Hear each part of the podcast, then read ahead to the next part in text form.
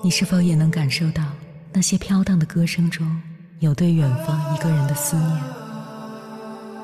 你是否也有遗憾？那些装进信封却始终没能寄出去的千言万语？你是否也走过从南到北那漫长的路？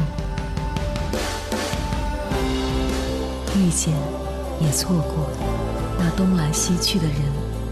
当往事随风，一尘风，凌晨时分，跨越千山万水，讲述和倾听我们的故事。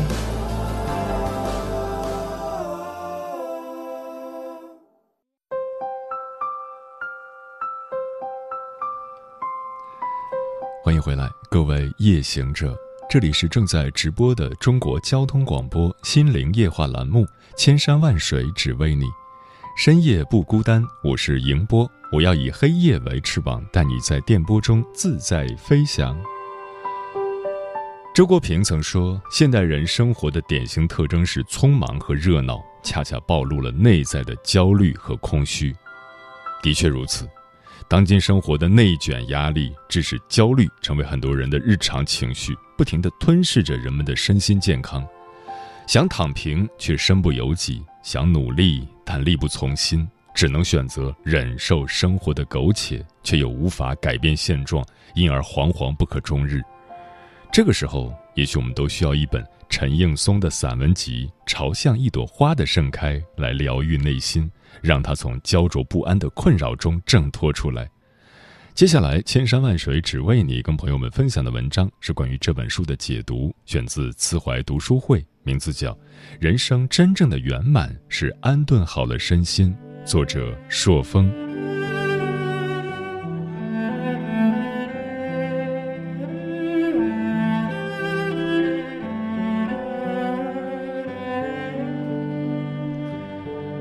散文集《朝向一朵花的盛开》。记录了作家陈应松穿行于大自然二十多年间的所见所闻所感，在他的笔下，山川草木、雨水雪云，乃至日月星辰，都仿佛拥有了灵魂和品格，能让读者体会到生命的美好，并心之向往。这本书语言华丽优雅，且富有哲思。不仅给读者呈现了一种至真、至善、至暖的精神世界，更传递了一种能抚平心灵创伤的生命感悟。有读者说，读它人生敞亮，充满力量。下面就让我们翻开这本书，和陈应松一起感受大自然，找到源自内心深处的平静，重拾向光生长的勇气。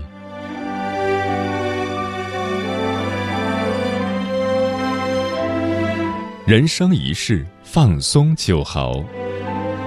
有网友曾经感叹：当代人的生活有多紧张，看个剧都要开三倍速。在这个快节奏的时代，每个人都在马不停蹄地向前奔跑，把本该悠闲美好的生活过得焦头烂额。但人生是一场漫长的旅行，只有懂得让自己慢下来，才不会错过沿途的风景。大学毕业时的陈应松已经是位出色的作家，并且有一份在省文化厅的安逸工作，但他并不满足于现状，想成就一番大事，于是就和朋友一起去海南创业。可现实的艰辛远比想象中要难得多。经过了几个月的痛苦挣扎后，他的创业以失败告终，只能灰头土脸地返回武汉老家。之后，他和家人在郊外的湖边过起了平凡的幽居生活。没想到，在这种宁静淡泊的环境下，他生发了新的创作灵感，写出了近百首洞悉人生的幽居诗。他这才感悟到，与其在喧嚣的尘世间激风搏浪，把自己搞得身心俱疲，不如放松下来，静享生活之美，让自我得到充实。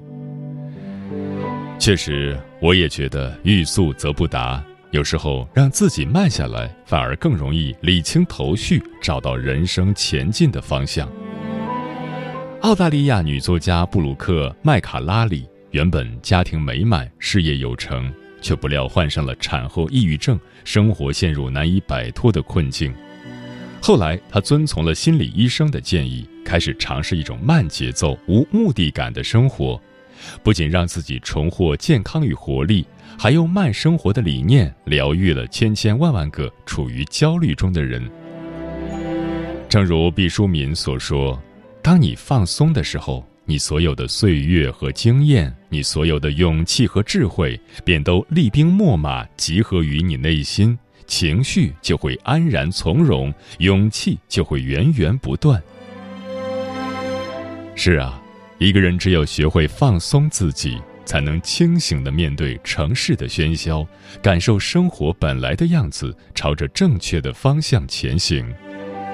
在快节奏的生活中放慢脚步，给自己一个休憩的空间，让人生的道路走得更稳更远，才是明智之举。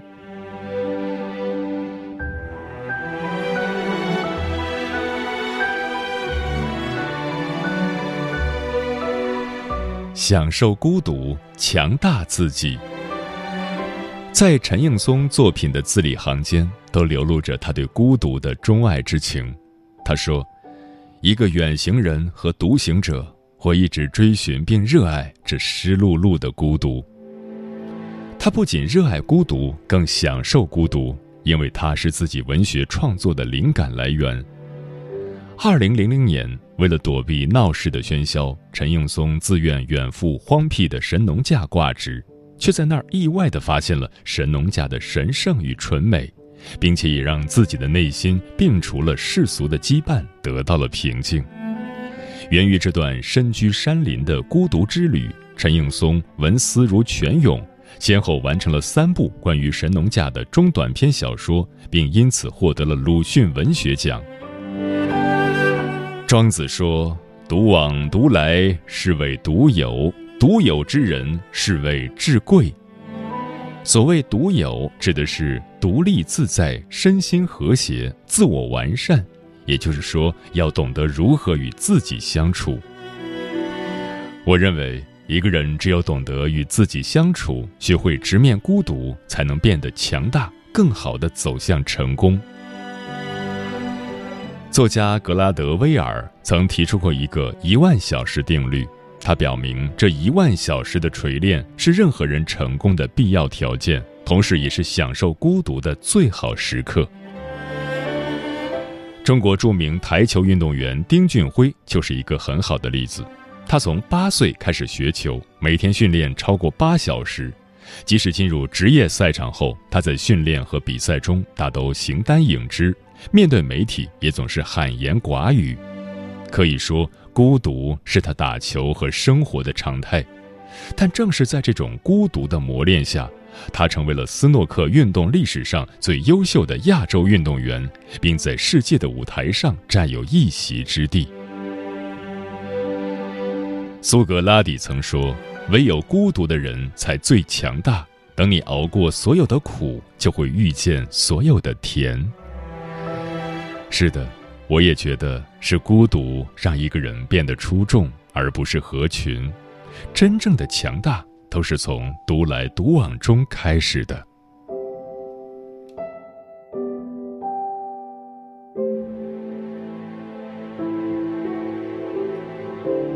安贫乐道，尽享福寿。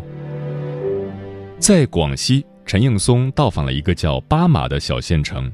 这个地方虽然偏远，但却非常出名，因为它是世界五大长寿之乡的其中之一。每年到这里养生的人成千上万。巴马人长寿，古今闻名。早在清朝嘉庆皇帝就曾为一百四十二岁的巴马仁瑞蓝翔高寿赐诗祝寿。直至今日，在巴马生活的百岁老人也还有很多，被誉为中国仁瑞圣地。那么是什么原因让巴马老人如此健康长寿呢？有人说，因为这里环境好；还有人说，因为他们基因优秀。但作者认为，最主要的原因是他们过着一种安贫乐道的生活。有人曾问那里的一位一百一十多岁的老人：“您每天早上吃什么？玉米粥。中午吃什么？玉米粥。晚上呢？”还是玉米粥，那您白天干些什么？上山种玉米。晚上有什么活动？在家掰玉米呀。一个人的一生就是种玉米、吃玉米，这种清贫寡欲的生活是那些追名逐利、贪图享乐的人所不能理解的。可这正是巴马老人的长寿秘诀。对于这一点，老人们是这样阐释的：他们说，长寿的生命只需一寸地、一寸沙、一寸心。而非什么万丈豪情、万丈良田、万丈绫罗，因为寿字下面只有寸而没有丈。正如陈应松在书中所说：“安贫则有道，荒淫则无道。贫就是简朴的生活方式，大道至简。”历来很多健康长寿之人介绍养生经验时，总少不了提到生活简单、知足常乐，因为他们深知一切从简，就不会为害怕失去而惶恐，懂得满足，才会拥有更多的快乐。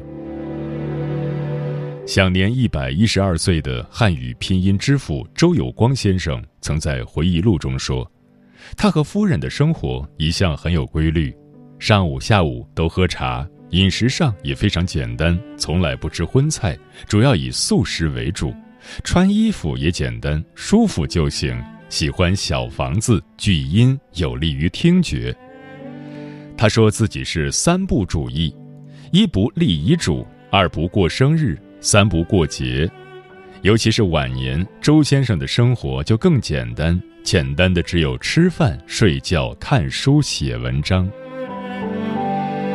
反观现今，不少人在灯红酒绿、纸醉金迷的世界里放任自己，最后落得未老先衰、生命透支，哪里还有健康可言？更不用提长寿了。孔子在《论语》中这样感叹：“饭疏食饮水，曲肱而枕之，乐亦在其中矣。不义且富而贵，于我如浮云。”我以为繁花似锦，终究是过眼云烟。只有身心俱健的活着，才是人生中最大的快乐。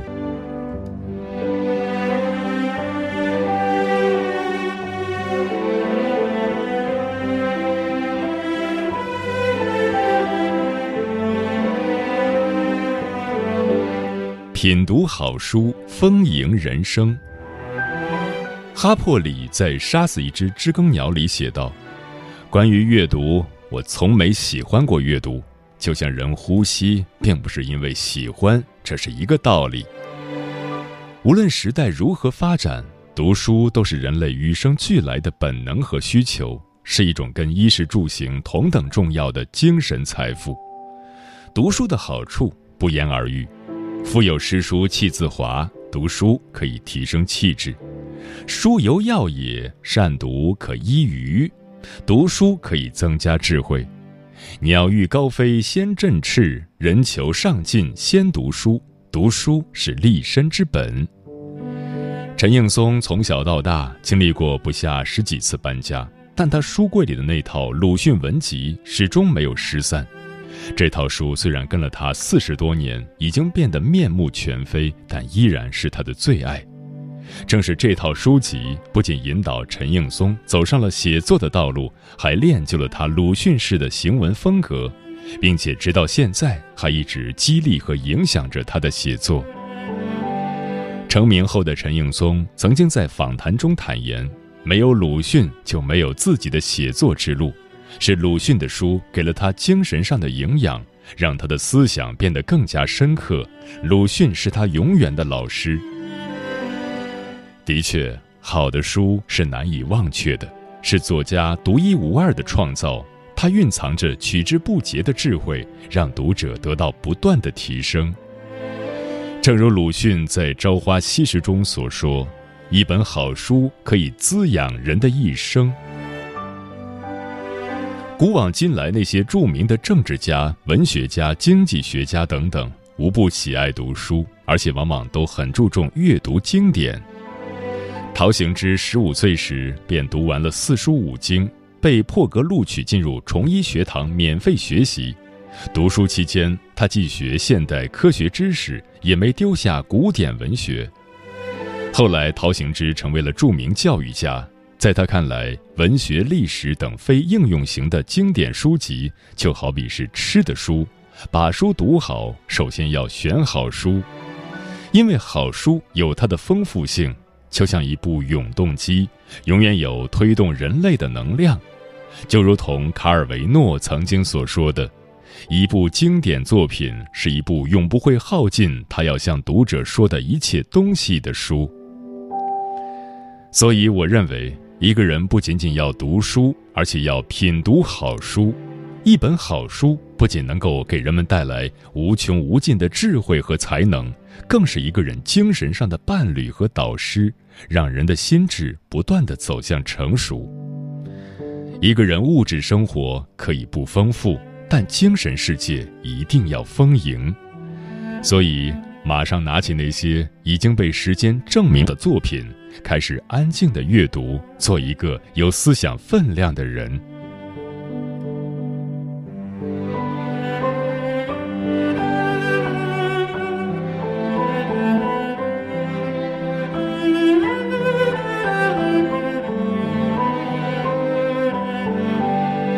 在喧嚣中静待花开，于平凡中照见灵魂。用这句话来形容散文集《朝向一朵花的盛开》，再合适不过。他用唯美的文字带着我们走向大自然，也走向自己的内心世界。有读者评论说，这应该是近两年读到的比较能让人内心变得沉静的一本书了。浮躁内卷的大环境让人格外焦虑和不安。想慢不敢慢，人到中年，或许真的应该多亲近自然，多关怀关怀自己的内心了。把心安顿好，生命之花定会灿然绽放。这是朝向一朵花的盛开封面上的一句话，我觉得这是作者的感悟，也将是读者的获益。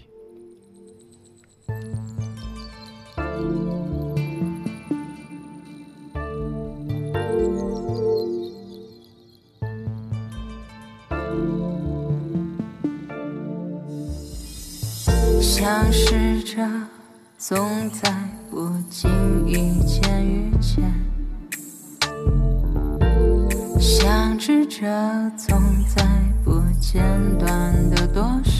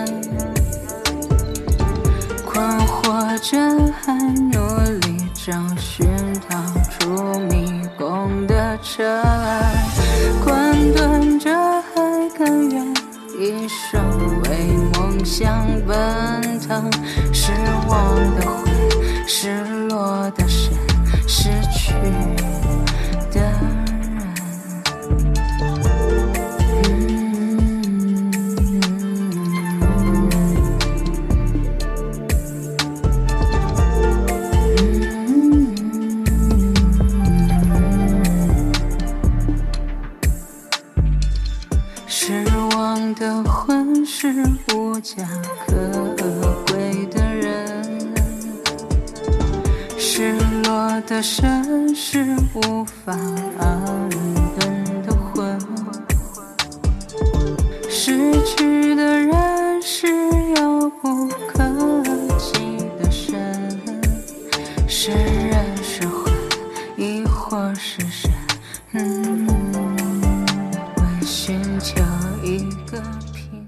感谢此刻依然守候在电波那一头的你，我是迎波。今晚跟朋友们聊的话题是：把心安顿好，才能安顿好一切。对此你怎么看？微信平台中国交通广播，期待各位的互动。百灵鸟说：“生命里好些事都是料不到的，比如这场疫情，有多少人的生活和工作被弄得措手不及，心情也像天气一样忽冷忽热。所以要把心安顿好，才能把一切事情有条不紊地安排好。”沉默少年说：“静下心来，才能看花是花，看树是树，看山成山，看海成海。静心做事，也会发现世上无难事。”人生路梦转千回说：“做什么事情都不能一蹴而就，而是细水长流，把心安顿好，做长久的规划，一步步的坚持下去，成功终究会来到。无为而为即可为。说尝试着把心放在自己想做的领域。”然后像放假一样收拾好心情，向着目标出发，不强迫自己融入别人，也不甘心让不喜欢的人走进自己的内心，以一种自己觉得自在的方式活着。电波里的小五说：“曾经有人问我过得好不好，快不快乐？我答：无风也无雨，不悲又不喜，刚刚是我想要的。人家看到我的回答感到特别心酸，我自己却觉得这样把心安顿下来的日子才是最好的。”仔细想想，我有我爱的人，有跟我嘻嘻哈哈的朋友，我不缺什么，人间也值得。过去的那些不好的事情，我都不想再去想了，我只想快乐。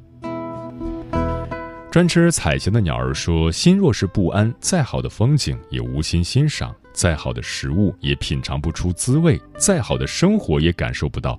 只有把心安顿好，我们才会注意到小草和风的动静。”双心小妹说：“很多时候，我们之所以会感到心累，就是因为动摇内心的东西太多了。当你把那些无谓的东西都看淡看清，就会发现一切不过是云烟，都会过去的。把心安顿好，得也开心，失也淡定，心宽似海，才能活得轻松自在。”烟花炸满天说：“把心安顿好，才不会受外界环境的纷扰，做坚定的自己，朝既定的方向勇敢前行。”每天都是星期五，说心安之处即是家。疫情之下，焦虑不安是自然现象，但是你可以成为自己生命的主人，心安就是最好的免疫力。愿经此一役，每个人都能更加珍惜平凡的幸福，遇见美好，遇见幸福，遇见爱。把心安顿好，才是生命的正能量。人生魅旅，砥砺而行。既然改变不了现实，那就改变自己的态度。很多时候，不要拿你的尺子去丈量别人的生活。如果和这个世界一直闹情绪，伤了自己的同时，也会害了身边的人。生命没有下辈子，来日也并不方长。好好珍惜当下的一切，用心善待身边的感情，学会变通，学会调养，把心安顿好了，才能成全自己。安顿好一切，过舒服的日子，唱喜欢的歌。周国平说：“老天给了我们每人一条命，一颗心，把这条命照看好，把心安顿好，人生即是圆满。”是的，生活中没有纯粹的黑与白，爱与恨，得与失。再富有的生活也有不如意，再贫穷的日子也有小确幸。这个世界苦难无人幸免，人生就是一个不断跌倒又爬起来的过程。也因为这个过程，才促使我们闪耀成长。把心安顿好，做自己的太阳。花开随缘，花落随意，顺应为安，宠辱不惊。无论遇到怎样的麻烦，努力过，争取过，输和赢都是精彩。时间过得很快，转眼就要跟朋友们说再见了。感谢你收听本期的《千山万水只为你》，晚安，夜行者们。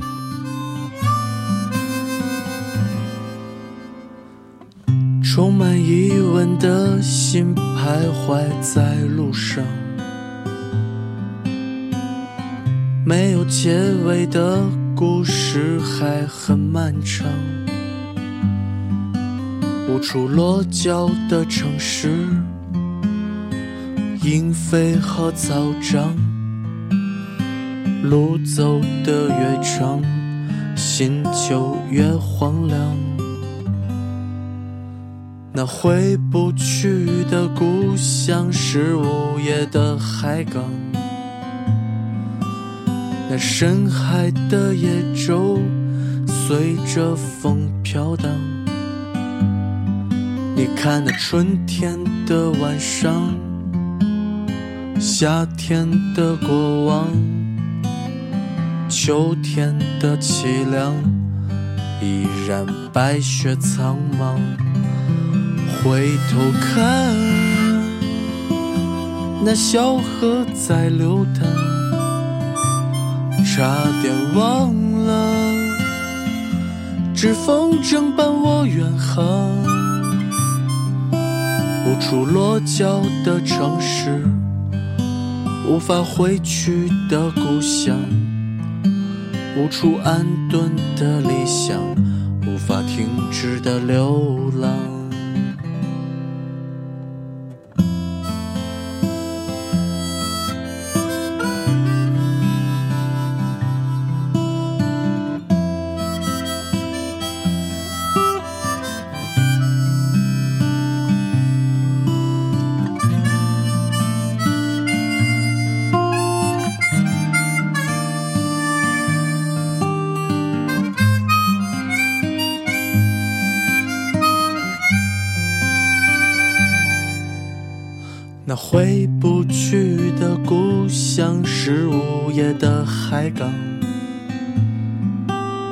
那深海的野舟随着风飘荡。你看那春天的晚上，夏天的过往，秋天的凄凉，依然白雪苍茫。回头看，那小河在流浪，差点忘了湖泊中流向海洋。还有春天的过客，扎着马尾的姑娘，还有那没讲完的故事，都在路上。回头看，那小河在流淌，差点忘了，指风筝伴我远航。还有春天的过客，还有秋天的姑娘，还有那被冻结的雪白的北方。